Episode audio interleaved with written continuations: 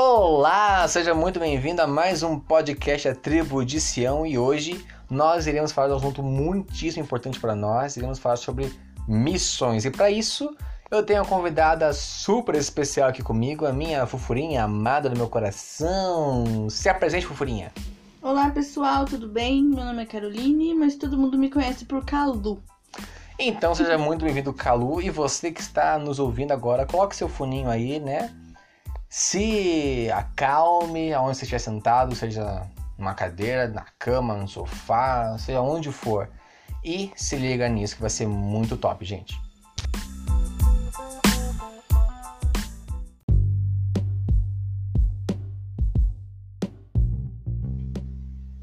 Olá mais uma vez, e aí como é que você está? Eu espero que você esteja muito bem.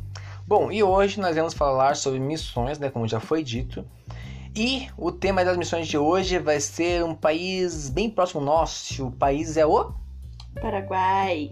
Sim, o Paraguai.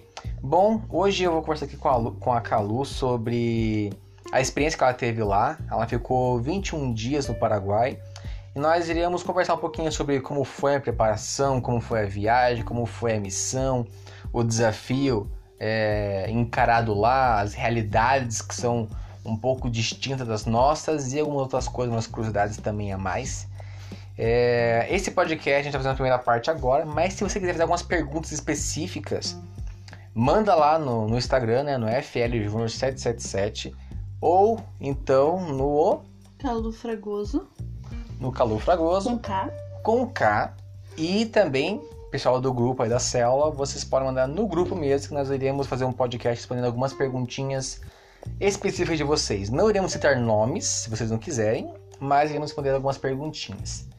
Então, vamos começar. Calu, Carolina Fragoso. Diga. Bom, então, primeiramente, você ficou 21 dias no Paraguai, correto? É, foram, ah, foram 22 para 23 dias. Na verdade, a gente foi dia 4 de janeiro de 2019 e voltou dia 23. Foram dias bastante intensos, assim. Tá, e.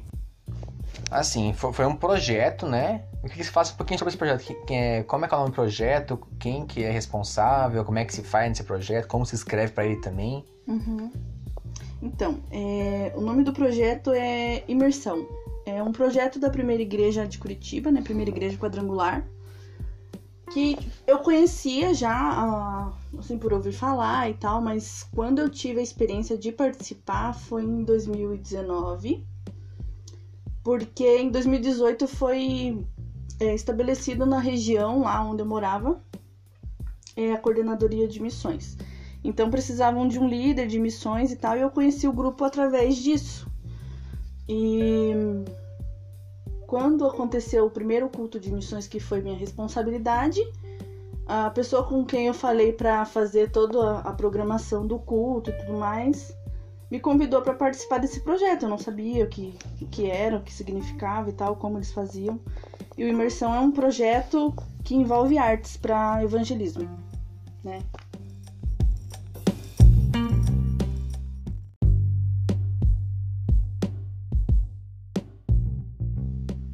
Certo. E daí, como é que foi a sua preparação para você poder ir lá para o Paraguai? Como é que foi a questão, assim, de tempo de oração? Como é, como é que foi a, a, parte da preparação até você ir para a viagem? Na verdade, foi assim, a minha preparação particular, é, eu, eu tinha os meus, os meus devocionais, mas a gente tinha os momentos com o grupo, que eram os links. Os links eram eh, as nossas reuniões onde a gente fazia os nossos devocionais, é, se preparando para a viagem. Então foram cinco meses assim decorrentes assim sobre orando sobre isso, orando sobre o Paraguai, sobre, sobre o que a gente ia encontrar lá, né? A gente tipo, meio que já preparado para para para encontrar o que a gente encontrou lá na, no dia e, da viagem. E esses links, eles eram semanais, mensais, quinzenais? Como é essa? Eram toda semana. Toda Era semana. todo sábado, na verdade. Então a gente se reunia no espaço lá da igreja e fazia esses devocionais. Certo. Referente à viagem. E daí, ok. é, todo mundo embarcou e tal. Você sabe aí uma média de pessoas que foram para essa, pra essa missão aí de, de evangelismo? Foram, em média, umas 80 pessoas, entre equipe, equipe de apoio, líderes e as pessoas que fizeram parte da, da alimentação e tudo mais. Então foram, acho que em média, 85 pessoas com já, tipo, os paraguaios e algumas pessoas de outra região do Brasil. Então tinha pessoas da Bahia, de Juazeiro, tinha pessoas de São Paulo, Paraguai, Curitiba e Santa Catarina. Certo. E aí, ok, vocês ficaram tendo mais ou menos 24 horas no, no, ônibus e tal, né? Até chegar lá. Uhum. Então foi uma viagem bem cansativa, imagino. É, mas tá, quando você desembarcou lá, o que, que você sentiu ao que você chegou no Paraguai? É uma atmosfera totalmente diferente, uma cultura totalmente diferente da nossa, por mais que seja um país muito próximo. É, tipo, a recepção dos paraguaios com relação aos brasileiros é bem assim, tipo, fechada. Né? A princípio, assim, foi bem complicado, assim. É, quando a gente chegou na base, na verdade era uma escola, a gente ficou, tipo, é, alojado numa escola, né? Uma escola lá do, de Assunção. E quando a gente chegou, assim, foi, foi muito engraçado porque quando a gente estava chegando, assim, numa, numa determinada região, que a gente teve que parar para fazer um lanche durante esse período. Todo mundo olhando assim, tipo, quem que é esse povo, né? Chegou de ônibus aqui. E o ônibus era um ônibus de uma dupla sertaneja, a gente nem sabia quem que era. Nem lembro o nome do, do da dupla. E daí a gente desembarcou num restaurante para poder comer. E era como se a gente fosse, tipo, celebridade, assim, sabe? Foi muito engraçado.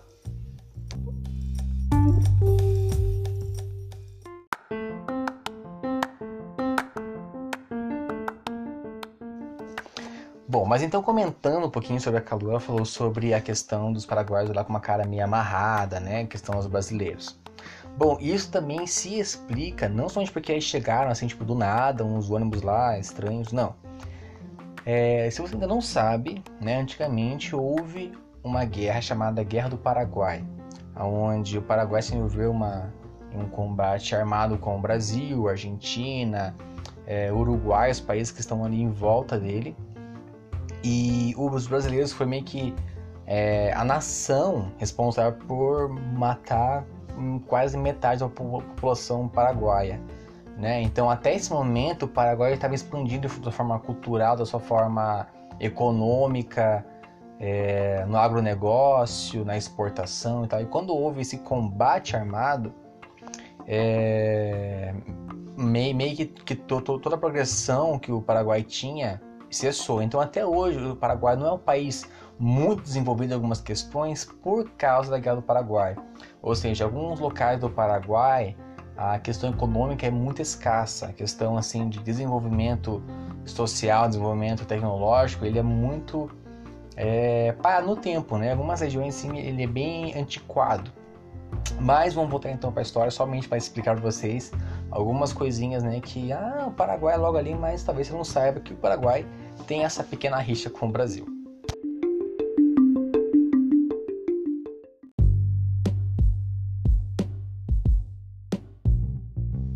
Bom, mas vamos então a algumas partes das perguntinhas aqui que nós devemos fazer. É, bom, primeiramente o idioma. Ela tá colando aqui, gente. Ela tá tentando colar o que eu anotei aqui. Mas vamos lá. É, primeiramente, o idioma é, oficial do Paraguai idioma espanhol e guarani. Né? Você é fluente em algumas dessas línguas ou você não fala quase nada? É, e se você no, no momento de preparação te disser alguma palavra pra você, pra você saber, tipo, é, dizer um olá, um tudo bem, se apresentar alguma coisa, você chegou meio que, cara, tô lá e, e, e, tô, e já era. Eu caí de paraquedas lá no Paraguai, sem saber falar espanhol. Tupi-Guarani, então, nem se fala. É, eu meio que ia no embromation, assim. Eu entendia o que eles falavam comigo e tudo. Eles falavam muito rápido. Era muito rápido.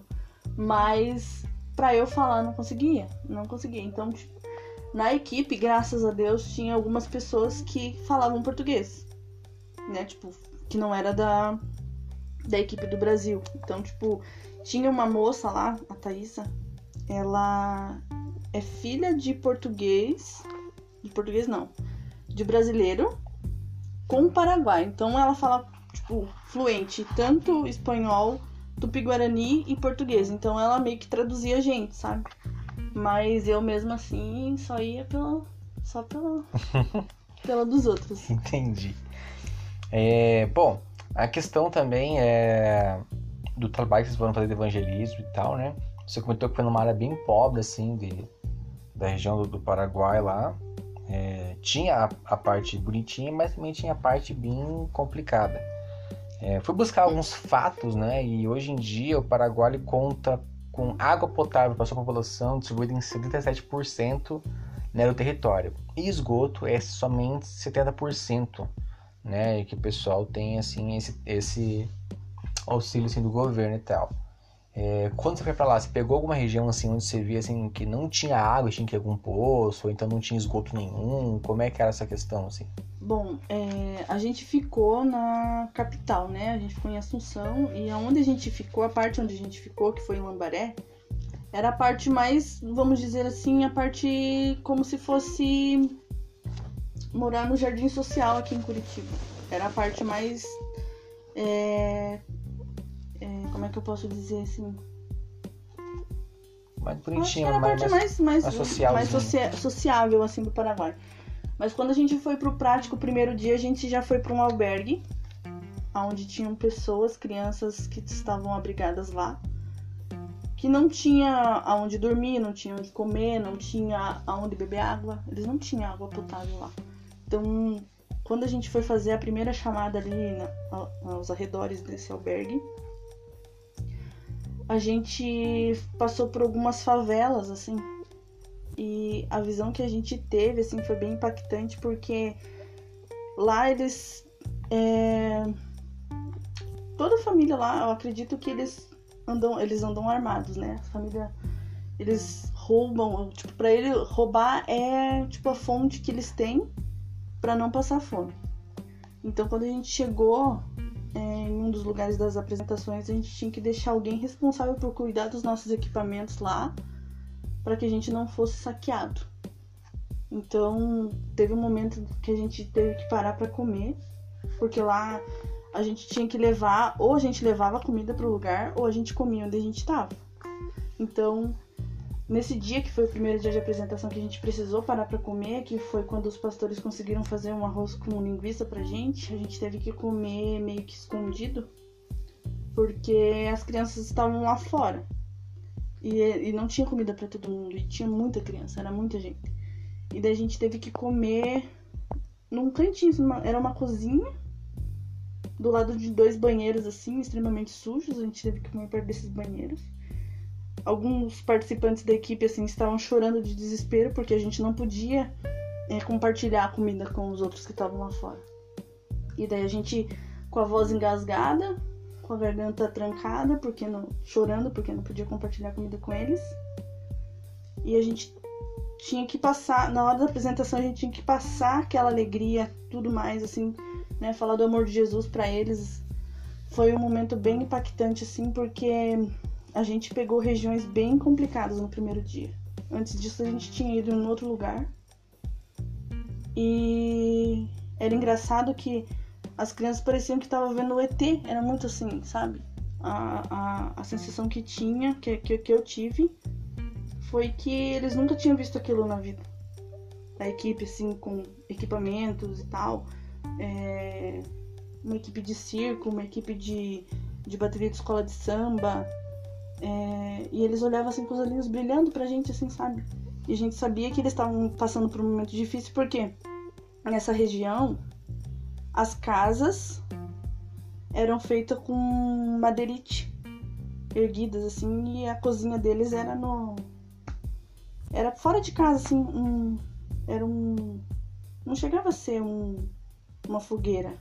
Como é que era o nome daquele negócio? Ah, eu não lembro. Mas eu sei que que eles viviam assim, sabe? Tipo, bebendo água sem ser potável. No entanto que na base a gente tinha que tomar água só do filtro, porque a gente não podia tomar água do da, diretamente da torneira por para não pegar algum tipo de infecção, alguma coisa assim. Entendi. Bom, mas também tem um lado em que. Bom, você foi em 2019, mas em 2010 a população né, paraguaia. A religião para, para, do Paraguai mesmo, ela é católica, né? Então já ouviram falar de Jesus. E em 2009, eram 97% eram católicos, né? Porém, hoje em dia já foi para 95,5% a população de católicos, né? No Paraguai. É, então eles já sabiam mais ou menos quem é Jesus, já ouviram falar com Jesus e tal. E como é que foi a questão assim de evangelizar? Você trazer uma palavra assim, ó, falando sobre Jesus, ah, mas já conheço Jesus. E aí, como é que, como é que é isso? Bom, a gente ficou se preparando na base durante 10 dias, no mínimo, entre devocionais, cultos e palavras de conhecimento, para a gente poder enfrentar o que a gente ia enfrentar lá na rua. Então, quando a gente ia abordar as pessoas, a gente é, foi estabelecido assim: cada, é, cada grupo era grupo de três a quatro pessoas, e em cada grupo tinha um paraguaio para traduzir a gente. Então for, foram experiências assim bem impactantes assim pelo fato deles serem é, um povo totalmente religioso, é, por já ouvirem falar de Jesus. E talvez assim, quando a gente chegava para falar sobre a apresentação ou perguntar sobre o que eles achavam, qual que era a perspectiva de vida deles e tudo mais, se eles já tinham aceitado Jesus, se já conheciam Jesus, muitos deles já falavam que conheciam, muitos é, falaram que nunca ouviram dizer de Jesus, ninguém nunca parou para falar de Jesus para eles. E já, já chegou na minha equipe teve uma abordagem que a gente fez que a menina era era ateia. Ela não acreditava. Então, assim, mas ela parou para ouvir, ela parou para ver a apresentação e muitas pessoas saíram correndo. A gente parava para para falar, as pessoas saíram correndo, assim. Então, na questão assim é, de religião, o Paraguai é um, é um, é um dos países assim mais é, de questão de religioso, na questão de ser católico e tudo mais. Assim. E foi bem, foi bem difícil, assim, uma, uma das partes, porque pelo fato deles já conhecerem, falar, tipo, né, falar de Jesus e tudo mais, é, eles são uma pessoa muito resistente. Assim, várias abordagens, muitas pessoas são resistentes. Assim.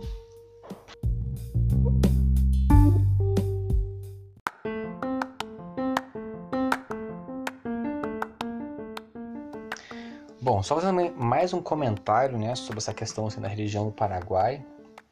É, o Paraguai, né, quando ele foi colonizado, quem colonizou o Paraguai foram os espanhóis e com eles vieram, né, claro, é, aquela frente católica, né, as cruzadas católicas, né, vieram evangelizar ali o pessoal e na verdade virou um costume. Na verdade, o país do Paraguai ele tem essa religião, né, assim como a Índia é hindu, né, tem alguns países que têm a sua firmada, porém somente em 1910 e 1911 foi quando é, o governo paraguai abriu as portas para que outras religiões pudessem se firmar dentro do Paraguai, ou seja, muito tempo depois do que o Brasil, né? O Brasil ele teve é, suas portas abertas, né? Sendo que é, muitas vezes antes, até 1800 mais ou menos, já vieram algum, alguns evangelistas para o Brasil, porém o Paraguai somente em 1910 foi que as portas foram abertas. Hoje é, o Paraguai conta com somente 3% de evangélicos, é, um pouquinho mais de 0,5% de judeus e algumas outras religiões cabem em 1% na questão de, de ser hindu, de ser é, do, do Islã, crê também na questão do, do budismo, então tem algumas religiões que cabem em 1%. Então, para você ver como não é somente o evangelho, não é somente é, ele que está sendo bloqueado, mas outras também religiões não conseguem entrar porque o país né, tem essa cultura de ser católico e para mudar isso é algo muito difícil. Então, somente mais um comentário para poder explicar a questão da religião no Paraguai.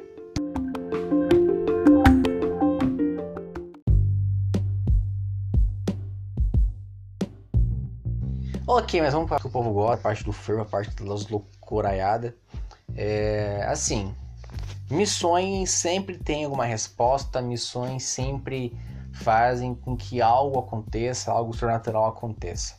E como nós né, estamos vivendo um ano sobrenatural, andando sobrenatural, aconteceu alguma coisa sobrenatural naquele lugar, tipo alguma cura, alguma multiplicação louca de feijão, alguma coisa assim, sei lá, um manco saiu correndo, um cadeirante levou a cadeira embora, alguma coisa assim que você viu acontecer, ou então que foi no meio aí, queria que você comentasse sobre isso. Bom, é...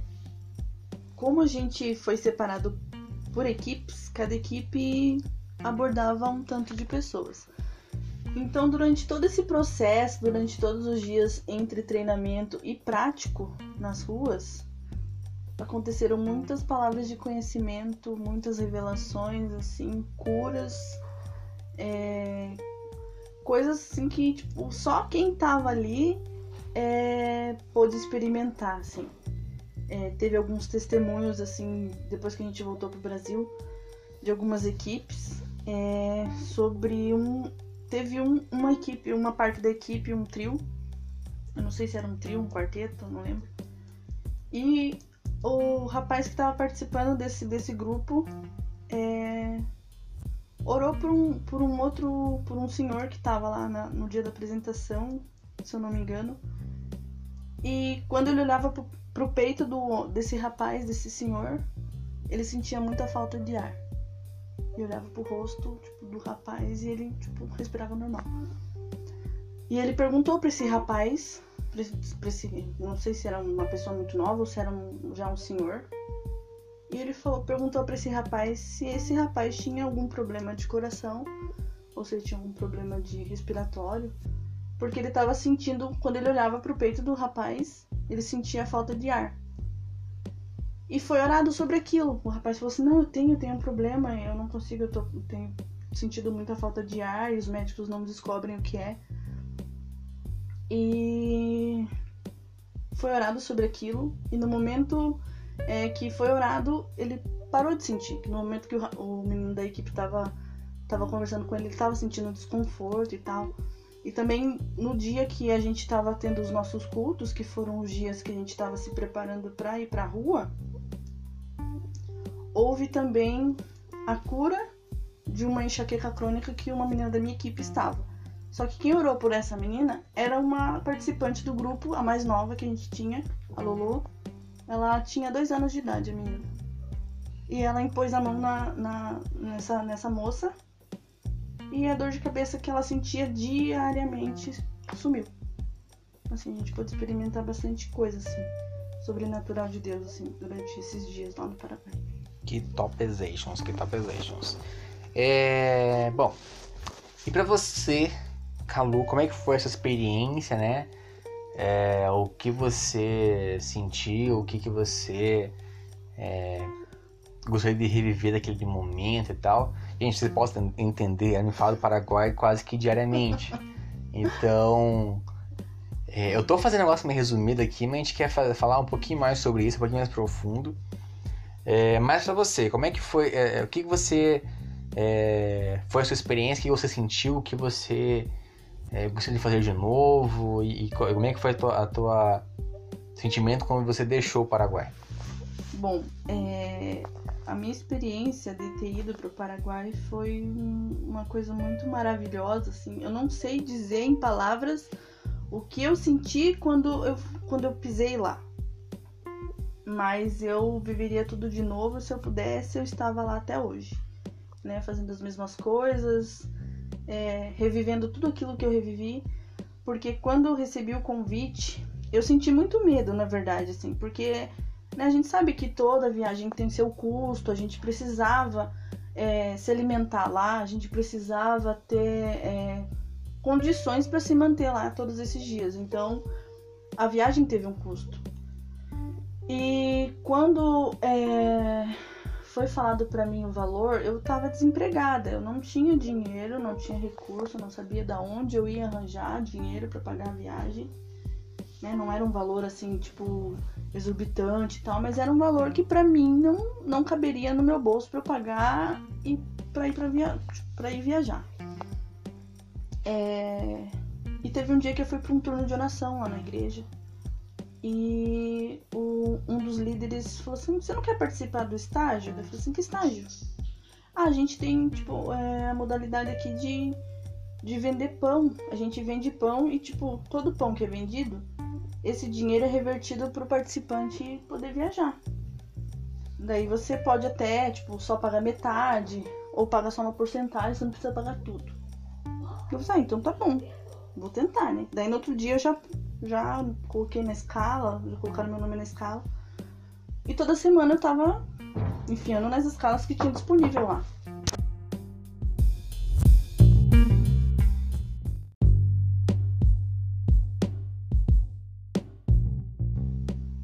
Então, a gente fez essa, essa, essa modalidade de fazer a venda de pães desde outubro de 2018 até o, a última semana que estava disponível. Então, enfiei em todas as escalas que tinham disponíveis lá. Quando chegou na última semana, a Letícia Abreu, que é a líder do grupo, né? Ela falou assim, Calu, a sua viagem tá paga. Então pode ficar tranquila que é, você vai para o Paraguai e tal. E o que aconteceu nesse processo de dezembro? Né? Eu precisava fazer uma identidade nova para poder entrar no país, porque minha identidade já tinha passado o prazo de validade e eu precisava de uma identidade nova. E não ficou pronta a tempo de eu ir buscar para poder viajar. Aí eu tive que usar meu passaporte. E uma coisa também que eu fiz assim na louca, porque eu nem tinha planejado ir para nenhum outro lugar, eu fiz meu passaporte só pra. Sei lá também. Não. Assim, vou fazer meu passaporte e vou deixar aí guardado. Vai que um dia precise. E eu realmente precisei porque se fosse pela minha identidade, eu tinha ficado na aduana ali do Paraguai. E daí, é, a experiência para mim, né, é, fora a, a, parte da provisão de Deus, assim, com relação à viagem, quando eu cheguei no Paraguai, é, eu fui com o coração totalmente aberto, assim, para receber o que Deus tinha. E eu fui ministrada através das pessoas é, que eu abordei, Lá na base a gente teve momentos assim que Deus falou muito comigo. No entanto, a questão sobre eu e o Júnior tá vivendo o nosso casamento hoje também foi uma ministração que aconteceu lá no Paraguai. E assim, eu viveria tudo de novo.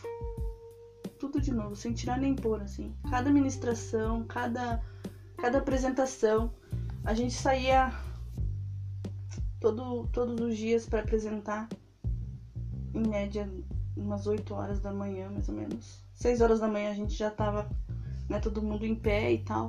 E era um calor muito, muito, muito intenso, assim. Já 6 horas da manhã o sol já tava raiando lá no céu e você já tava suando, assim, paradinho, assim.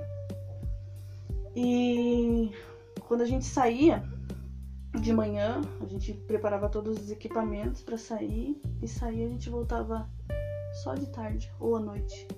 A gente passava o dia inteiro assim. Mas era não era algo cansativo. A gente poderia fazer 30 apresentações no dia e as 30 apresentações no dia a gente tinha aquele pique de fazer e tal. E a gente era muito ministrado assim, todo, todos os dias. Todos os dias. Era algo muito assim a gente recebia como se fosse uma porção diária, assim. Era muito gostoso. E o que você aconselha quem gosta de missões, quem gostaria de fazer missões, ou até mesmo quem não é nem um pouco afim de missões? Qual, qual, qual é a sua dica pra é, despertar isso? E qual, qual é a tua dica assim, ah, cara, vai lá e faz, ou, ou como é que é essa questão assim, tipo, de missões? Quando quando eu recebi o chamado para missões, eu era muito, muito jovem, assim. Eu tinha entrado na igreja com meus sete anos de idade, então Deus falou sobre missões comigo quando eu era muito pequena. E isso foi se concretizar muitos anos depois. Mas uh, não digo assim a minha dica, não sei se seria essa palavra, mas se alguém tem é, esse desejo no coração de servir em missões, não necessariamente ir para um outro país ou é, sei lá, participar de um grupo, que seja um grupo missionário, é buscar em Deus mesmo é, qual que é o seu chamado com relação a isso. Né? Se você foi chamado para um país específico, se você foi chamado para servir missões na sua igreja local, é... busque em Deus aquilo que que você aquilo que queima no teu coração. Então, tipo, missões para mim é algo que queima muito no meu coração, independente se eu tenho chamado para ir para um país, eu sei que o meu campo missionário é no meu trabalho, é na minha família, é... mas assim, acima de tudo, busquem, busquem muito assim de Deus, que ele vai, ele vai direcionar, sabe? No, no meu caso foi muito assim, é porque um determinado tempo entre esse processo da de eu estar, de eu ser chamada quando eu era pequena, até acontecer. É... Aconteceram várias coisas nesse processo, assim. Eu tive medo, eu tive dúvida. Eu falei assim: Deus, quando que vai acontecer? Será que isso é para mim mesmo e tal? É, por muitas vezes eu me perguntei se missões era algo é, que Deus tinha para mim, assim. E conforme as coisas, o tempo foi passando, as coisas foram acontecendo e Deus foi me mostrando o caminho e tal. Mas assim, a dica que eu dou, pela experiência que eu tive, é buscar. Não tem outra. Não tem outra, outra dica que eu possa dar assim. É você entrar no seu secreto e realmente perguntar para Deus, Deus, qual que é o meu propósito? E por que que o Senhor me chamou? Para que que o Senhor me chamou? Se é em missões, se é algum trabalho na igreja, se é louvor, em tudo você faz missões. E o que, que a gente entende por missões? Como é que eu posso explicar? Muitas pessoas acham que missões são para pessoas específicas, tipo fulano de tal é missionário, então ele que tem que levar a palavra, ele que tem é responsável por falar de Jesus e tudo mais. Só que essa foi uma ordem que Jesus deu para que todos, todos nós, independente se a pessoa é, faz parte do louvor, se a pessoa faz parte do teatro. Não é um, não é dois, são todos. Então o ID é para todos. Falar de Jesus, levar a palavra de Jesus, fazer o nome de Jesus conhecido e falar sobre as boas novas é, um, é uma ordem para todos. Então você pode ser missionário na sua casa, pode ser missionário no teu trabalho, na faculdade, no curso, com seus amigos, com as pessoas próximas. Então, é, para você servir missões em um lugar diferente, em uma cultura diferente, em um outro país, Deus quer primeiro que você sirva missões onde você está.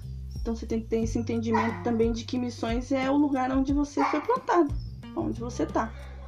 Então, é, busquem muito de Deus assim, para que seja revelado qual que é o teu propósito? Amém, gente. Então é isso que a gente quer falar com vocês hoje sobre missões. Eu espero que isso tenha te encorajado a fazer alguma coisa. Eu espero que isso tenha te dado uma luz, talvez no fim do seu túnel. Ou então somente feito aprender um pouquinho sobre, né? É um país logo do nosso lado, porém é muito diferente. Assim também como cada cidade é diferente, cada estado é diferente. É, cada família é diferente, então você possa saber que você é um missionário onde você estiver. Né? A questão missionária é somente para quem vai para a África. Né? A gente assemelha muita pessoa tipo é missionário na África.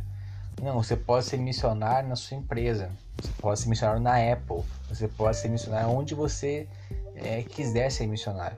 Porque o evangelho não tem a questão de somente é, para pessoas pobres, evangelhos são para todos, seja para um faxineiro ou seja para o dono da empresa, seja para um morador de rua ou seja para um jogador de futebol, não interessa é, qual seja a pessoa.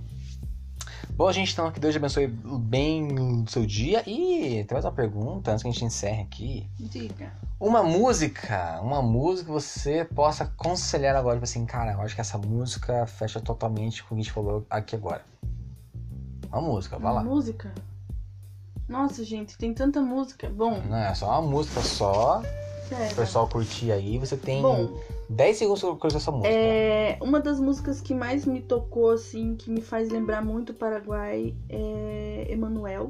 Eu não lembro o nome do cantor, mas é, foi uma das músicas que a gente cantava muito nas ministrações, é, no momento de oração. E essa música tipo, fala muito no meu, fala muito no meu coração, assim, sabe?